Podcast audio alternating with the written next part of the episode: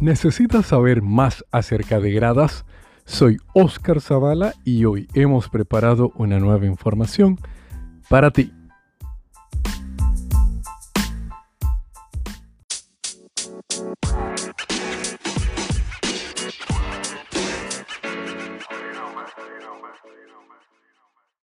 Bienvenidos a un nuevo episodio de Audio Arquitectura. El día de hoy estaremos hablando acerca de gradas, cómo debemos de utilizarlas, diseñarlas y qué elementos las conforman. Damos inicio.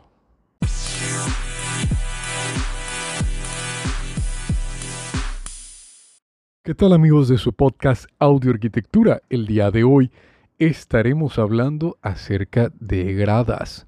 En este caso no nos referimos a escaleras porque en algunos países de habla hispana el término de grada se utiliza para las escaleras que conectan el primer piso con el segundo, el segundo con el tercero y sucesivo.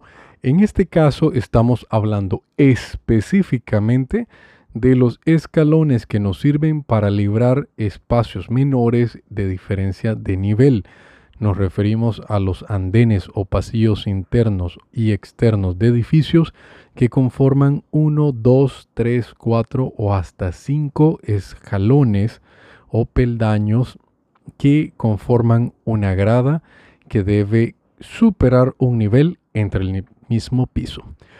Vamos a definir exactamente qué es el término de grada según un diccionario. Bueno, según esto, eh, según el diccionario, es un escalón grande y largo que por lo general sirve para sentarse eh, sobre él. Este es el término que se le da a las gradas. En este caso, los estadios, por algo se les menciona la palabra gradería, que originalmente esto proviene de los anfiteatros eh, en la época de la vieja Roma, donde se utilizaba eh, gradas labradas directamente sobre la piedra de algunas montañas para crear eh, graderías para poder desarrollar el anfiteatro que se daba en la época de los griegos y posterior en los romanos.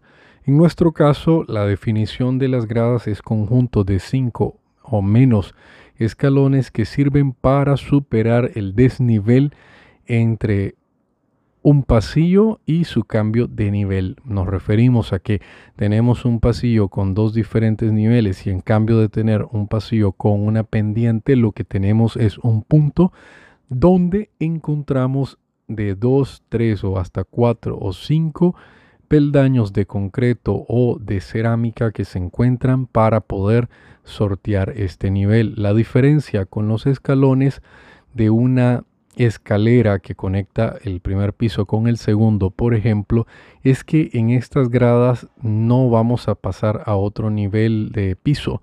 No vamos a pasar al segundo piso ni al tercero. Estaremos manteniéndonos siempre sobre el mismo nivel y estaremos sorteando los diferentes niveles de terracería o de terreno. Eh, los que son las gradas se utilizan mucho en lo que es la área externa o manejo de jardines, parques, patios y otros espacios en los cuales a través de su uso podemos crear andenes con niveles diferentes en base a la pendiente que tenemos. Como les dije, el uso de las gradas es para poder cambiar o sortear los diferentes niveles que podemos tener dentro de un mismo piso y sobre todo en las áreas verdes y externas de un edificio, apoyándonos de tener dos o tres gradas de 20 centímetros o punto 20 metros para poder sortear los andenes y perímetro del contorno de una edificación. Hay ciertos aspectos que debemos de tomar a consideración a la hora de diseñar unas gradas. Lo primero que debemos de saber es que la pendiente de inclinación que debe tener unas gradas no debe superar el 8% de pendiente. Con esto nos referimos al ángulo que se forma entre la parte baja y la parte más alta de las gradas, lo cual si supera el 8% o hasta 15% más, vamos a tener eh, un esfuerzo mayor por parte de los usuarios y vamos a tener eh, complicaciones al generar un poco de inclinación en el cuerpo de los usuarios que estarían eh, atravesando este espacio. Por ende, debemos de tener sumamente, eh, suma cuidado en el aspecto de trabajar con eh, la inclinación correcta. Dos, los elementos que conforman una grada son exactamente bastante parecidos a lo que viene siendo con las escaleras. Tenemos la huella, contra huella y tenemos un pasamanos. En este caso, el uso del pasamano es para facilitar que personas de la tercera edad o niños puedan bajar y subir las gradas sin ningún tipo de dificultad. Sí debemos de tomar a consideración que las gradas al estar en área externa vamos a tener una cierta cantidad tanto de lluvia, humedad o hasta acumulación de agua dentro del cuerpo de la grada, por lo cual debemos siempre tener a consideración que es excelente poder contar con una superficie antideslizante o antiderrapante, como le queramos llamar, que nos permita que todos los usuarios puedan bajar y subir las gradas aún en condiciones de lluvia.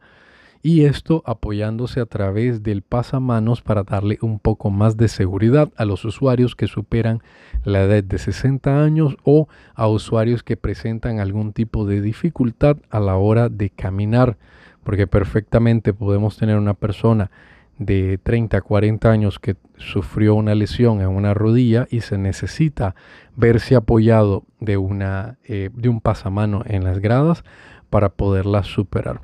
Otro punto que debemos de tener mucho a consideración es el claro uso del eh, pasamanos y la altura que éste debe de tener. Basándose en la altura promedio de país como nosotros, Nicaragua, la altura correcta que un pasamanos debería tener está entre 0.85 a 0.90 metros o 85 eh, centímetros o 90 centímetros como le queramos llamar en cualquiera de las dos unidades de medida que deseemos eh, tener. La idea es que este pasamano esté totalmente a la altura eh, de la muñeca y el antebrazo para podernos apoyar ante la necesidad de más fuerza o aplicar más fuerza para poder superar las gradas, lo podamos realizar de una manera correcta. Las dimensiones para una grada deberíamos de considerar que cada peldaño no debería de sobrepasar los 20 centímetros. Hemos hablado en otros episodios que al tener más de 20 centímetros el esfuerzo para poder levantar la pierna va a ser mucho para personas que no cuentan con la capacidad tanto en edad o por condiciones físicas, por lo cual necesitamos quedarnos entre los 15 centímetros hasta los 20 centímetros o punto 15 y punto 20 metros en dependencia de la unidad de medida que estemos manejando. ¿Cuánto debería medir la huella? Muy por el contrario, en el manejo de las escaleras que deseamos tener la medida exacta o precisa, en este caso podemos manejar desde 40 centímetros hasta 60 centímetros. No llevemos a más de 60 centímetros porque el pisado o el dar pasos de las personas, o sea, el poder dar un paso de cada persona, necesita una amplitud de 60 a más centímetros en base al tamaño de cada una de las personas. Y si dejamos gradas que tienen hasta 80 centímetros de diferencia, vamos a ver a muchas personas tropezando en las gradas. La idea es que para superar una grada utilicemos una pierna a la vez por cada una de las gradas. Si nosotros dejamos un espacio de huella mayor de 60 centímetros, hablemos de 80 o 90 centímetros, nos vamos a ver obligados en dar dos pasos por cada uno de los de las huellas o peldaños que tenemos conformando la grada.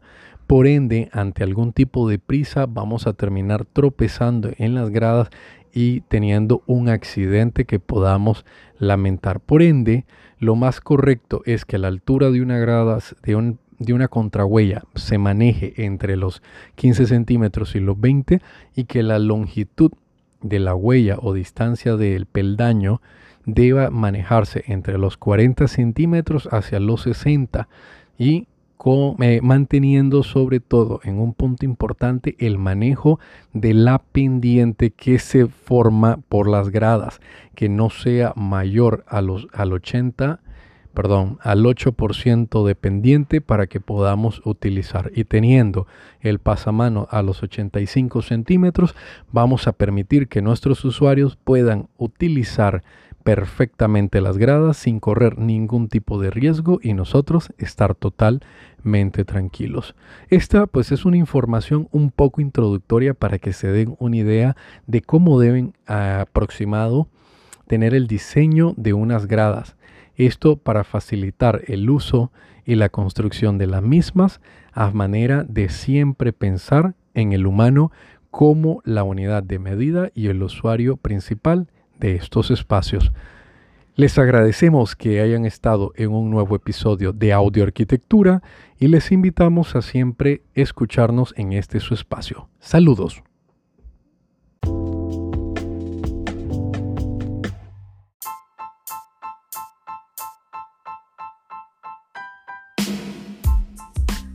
Esta es una creación de Media Studios a través de la voz del arquitecto Oscar Zavala. Para mayor información, escribir al correo audio.arquitectura.p.gmail.com o al WhatsApp más 505 88 19 37 76 y te invitamos a que nos sigas en nuestro canal de YouTube Audio Arquitectura.